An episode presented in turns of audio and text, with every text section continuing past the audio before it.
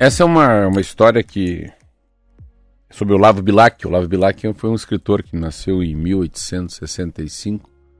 Foi um poeta, foi um escritor, foi um dos que abriu a, a, a Associação Brasileira do, a, a, ah, meu Deus do céu, né? de livro, Hã? Não, Academia? Academia Brasileira de Livros.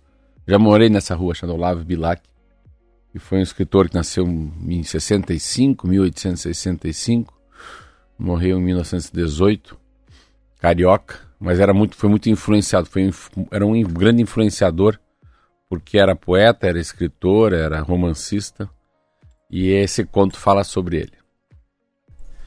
A casa à venda. O dono de um pequeno negócio, amigo do grande poeta Olavo Bilac, certo dia o encontrou na rua e disse: Bilac, decidi morar em um lugar melhor. Estou procurando uma casa maior, mais arejada, mais bonita. Para isso preciso vender a minha casa, que você conhece tão bem. Você poderia redigir o único um anúncio que eu queria muito publicar no jornal?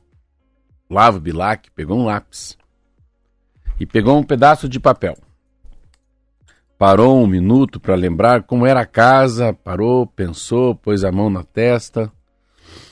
Então escreveu: Vende-se encantadora propriedade, onde os pássaros cantam nas árvores frutíferas do quintal.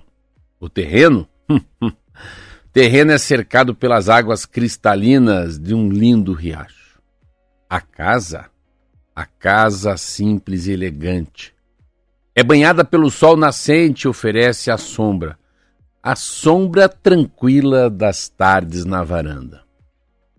Alguns meses depois, o poeta encontrou o comerciante novamente e perguntou se ele já havia vendido a tal casa. Não, não, não. Esqueça esse assunto, disse o homem. Por favor, não me lembre desse assunto, Olavo. Depois de ler o anúncio, que você escreveu, percebia a maravilha, a maravilha que tinha nas mãos.